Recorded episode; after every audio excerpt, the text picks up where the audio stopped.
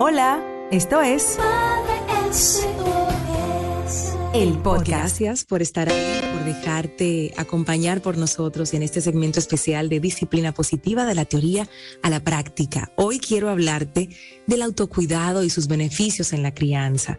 Sí, el autocuidado es un gesto de amor para ti, para tus hijos también.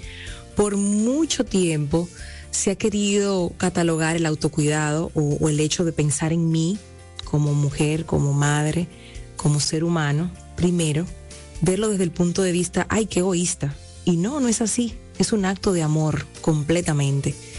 Cuando hablamos del autocuidado y lo relacionamos con la disciplina positiva, es una de las razones por las cuales tengo este estilo de crianza y de vida, porque siempre digo que más que un estilo de criar es un estilo de vida, porque contempla a la madre y al padre como un ser humano no como una máquina que quiere hacerlo todo bien y quiere ser la mejor madre, el mejor padre del mundo, sin gestionarse primero a sí mismo. Entonces el autocuidado tiene mucho que ver con el respeto y con los límites también.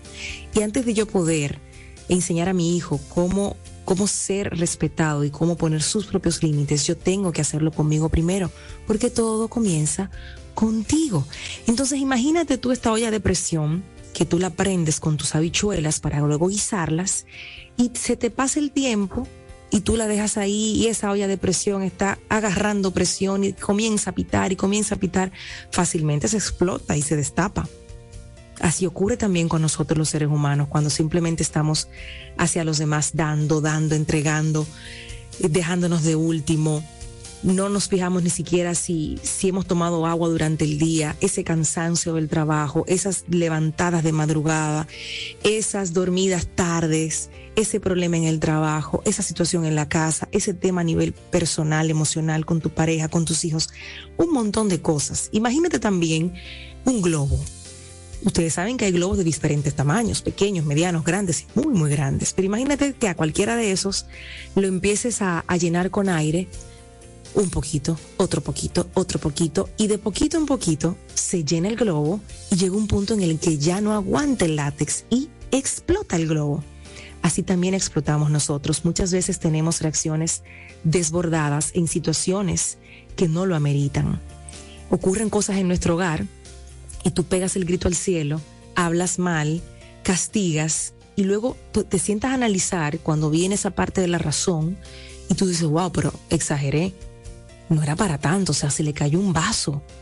Qué tan difícil era sencillamente decirle que lo limpiara y hasta ayudarlo, dependiendo de la edad que tenga el niño. Es decir, a veces tenemos una reacción muy desbordada y todo se resume, y a lo largo del tiempo que tengo trabajando con madres y padres también, aunque lo veo más en mamás, es ese tema del autocuidado, es que se nos ha hecho muy fácil, por un tema tal vez hasta cultural, hacernos invisibles a nosotras mismas se nos ha hecho fácil hacernos invisibles a nuestras propias necesidades.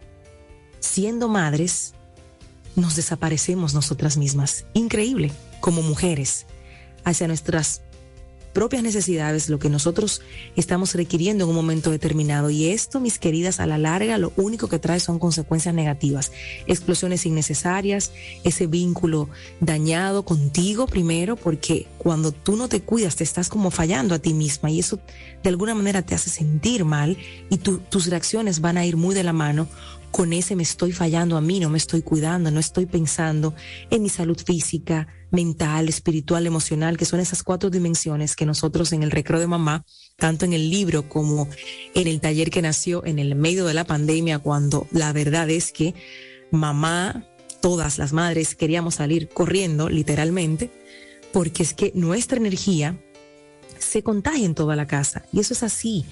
Mi calma como madre es la calma de mis hijos, pero también mi histeria es la histeria de ellos. Y a veces uno dice esto y, se siente muy cargado a nivel de responsabilidad y uno dice, caramba, pero entonces todo es por mí.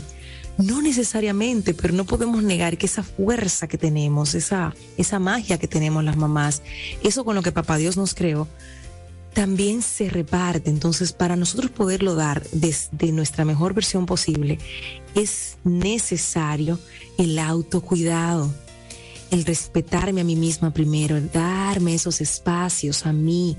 Y yo no estoy hablando que te tienes que ir un día completo de spa y buscar quien te dé un masaje, no.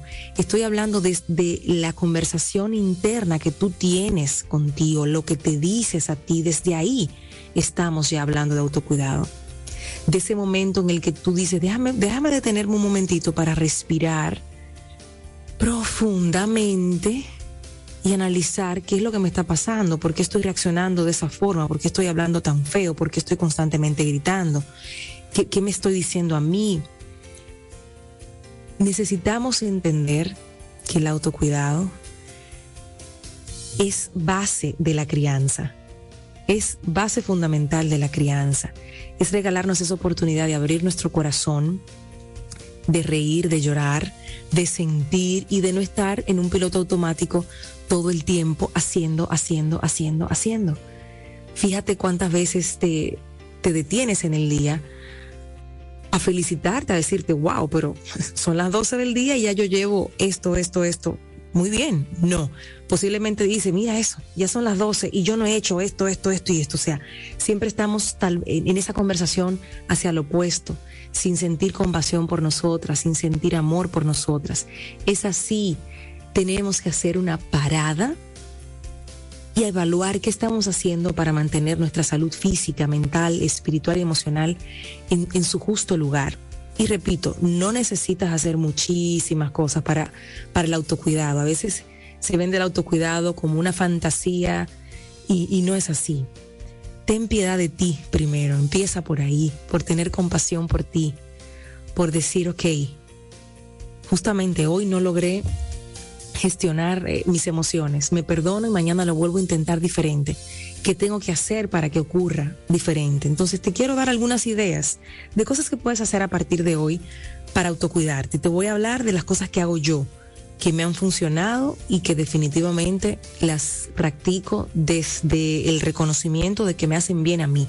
Ahora es importante que tú hagas esa lista de cosas que a ti te hacen bien. Y es increíble cuando a veces hago esta pregunta en los talleres de, que el autocuidado tiene mucho que ver con el autoconocimiento, y es el, lo primero que te voy a, a sugerir, es que separes un momento hoy no lo dejes pasar, ya, ya, me estás escuchando hablar, ya no, no dejes pasar la emoción, siéntate un momentito, pon música, prepárate un café, un té, lo que tú quieras y, y pide en tu casa que te regalen 10 minutos, 10 minutos para mamá, por favor. Y haz una lista de las cosas que a ti te hacen feliz, que a ti te inspiran, que te hacen sentir bien. A mí me encanta bailar, por ejemplo. Yo propicio esos espacios haciendo zumba dos veces por semana, sí o sí. Y anuncio aquí, voy a hacer zumba. ¿Quién viene conmigo? Si quieren venir bien y si no, no importa, porque ese es mi momento, mi espacio, mi yo sentirme plena. Orar, escuchar alabanzas, prepararme mi té especial, tengo un spot en la cocina ahí con mis hierbas y mis especias y yo misma digo, bueno, hoy quiero manzanilla con menta y le busco la vuelta. Entonces, ese es el primer paso. ¿Qué tú quieres hacer? Y luego entonces ponle fecha. ¿A qué hora puedes orar? ¿Cuánto tiempo tienes sin tener esa conversación directa y sincera con Papá Dios, que es nuestra ayuda idónea? Nos enviaba hoy Maciel a través del chat un mensaje muy especial de entregar nuestras cargas a Dios. Ese primer momento del día cuando tú abres los ojos y das las gracias porque estás viva, a pesar de que sabes que te espera un día de locos, da las gracias por eso, porque estás viva, porque tienes a tus seres queridos junto a ti. Eso es autocuidado también. Ten ese momento de espiritualidad. Escribe cómo te sientes cuidas ahí tu parte emocional, escríbelo. A veces no sabemos cómo expresar lo que sentimos, pero tal vez si tomas un lápiz y un papel y empiezas a decir yo me siento y te haces responsable de eso que estás sintiendo. Y ahí mismo pones de qué manera o qué tiene que pasar para que esta emoción en mí cambie y qué yo estoy dispuesta a hacer para que eso ocurra. Eso es cuidarte de manera emocional. De forma mental también te puedes cuidar con los pensamientos que tienes. Cuando refutas esa voz interior que a veces nos dice, que no somos suficientes. Hazle saber que sí lo eres, que sí eres suficiente. Compruebas que tienes todo lo que eres y, y, por el simple hecho de ser ya eres suficiente, no por lo que haces, por lo que eres, por lo que das.